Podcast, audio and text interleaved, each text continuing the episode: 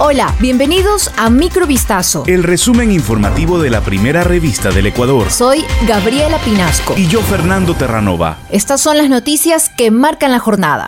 La jueza penitenciaria de Pichincha, Melisa Muñoz, acogió el pedido de unificación de penas a favor del ex vicepresidente de la República, Jorge Glass, en la audiencia instalada este jueves 26 de enero de 2023. En la diligencia llevada a cabo en la Unidad Judicial Especializada de Garantías Penitenciarias en Quito, la magistrada dispuso que la condena de ocho años de prisión por el delito de cohecho pasivo dentro del caso Sobornos 2012-2016 absorba a la pena de seis años de cárcel por asociación ilícita en la trama de corrupción de la firma brasileña Odebrecht. Sin embargo, la jueza no dio paso al pedido de la defensa de Glass para tratar la prelibertad en la misma audiencia, por lo que su situación jurídica se deberá resolver en un proceso independiente. El ex vicepresidente, quien desde 2017 cumplía una condena por corrupción, salió en libertad condicional el pasado 28 de noviembre, luego de que un juez dictara una medida cautelar a su favor.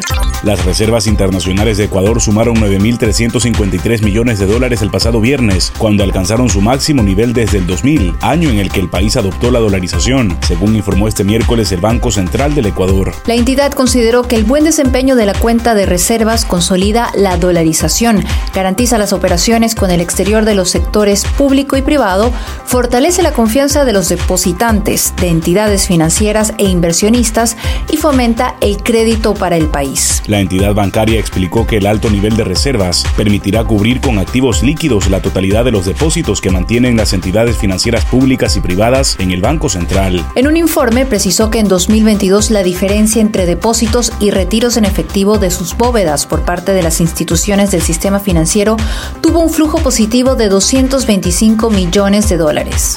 La directora del Consejo de la Judicatura en Guayas, María Josefa Coronel, presentó su renuncia al cargo este jueves debido a problemas presupuestarios. Lo hizo a través de una carta dirigida a Álvaro Román, quien ayer asumió la presidencia del Consejo de la Judicatura tras una disposición de la Corte Constitucional. Señala que el cargo que ha desempeñado tiene una importante dependencia respecto del presupuesto asignado para su éxito. Es este el que permite atender las múltiples necesidades que la función judicial del Guayas necesita y exige con razón, manifestó Coronel. Según Coronel, un presupuesto incompleto se traduce en una gestión incompleta. Sin embargo, aseguró que en aquellas áreas en las que las carencias presupuestarias no inciden directamente, ha cumplido con una importante y positiva gestión, plenamente comprobable.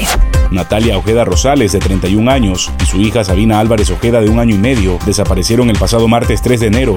Ambas fueron vistas por última vez en el sector Selva Alegre y Las Casas, ubicado en Quito, según precisó la Policía Nacional y la Fiscalía. El día de la desaparición, Natalia se comunicó con familiares a quienes les comentó que se encontraba en un paseo por Mindo, en la localidad de Pichincha, junto al padre de la menor Manolo Álvarez, de quien se había separado desde el nacimiento de su hija Sabina. Previo a acudir hacia las autoridades, la familia de las desaparecidas se aproximó al padre del sujeto, quien vivía en Riobamba, provincia de Chimborazo, para cuestionarlo sobre lo que estaba sucediendo y acerca de su hija, también desaparecida. Tras el encuentro, constataron que la pareja y la menor no viajaron a Mindo, puesto que se habían quedado en la casa del padre de Manolo.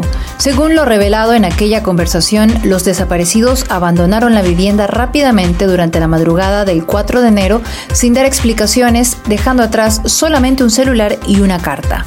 La llegada de migrantes irregulares de Ecuador a la frontera de Estados Unidos ha vuelto a dispararse, con más de 35.500 detenciones, expulsiones o deportaciones en el último trimestre de 2022, lo que supera la cifra de los 12 meses anteriores, en los que no llegaron a los 25.000. Así lo reflejan los datos de la Oficina de Aduanas y Protección Fronteriza de Estados Unidos, que en los tres primeros meses del año fiscal 2023 acumula 35.510 migrantes irregulares procedentes de Ecuador que han sido detenidos, expulsados o deportados. De seguir la misma tendencia, este año superaría 2021, cuando se produjeron más de 97 mil detenciones, expulsiones y deportaciones en la frontera, y ya está por encima del año fiscal 2022, que tuvo 24.936. Para la asociación 1800 Migrante, el flujo migratorio real puede ser el doble o el triple, ya que las cifras oficiales no contemplan quienes sí lograron burlar los controles fronterizos. Esto fue Microvistazo. El resumen informativo de la primera revista del Ecuador. Volvemos mañana con más. Sigan pendientes a vistazo.com y a nuestras redes sociales.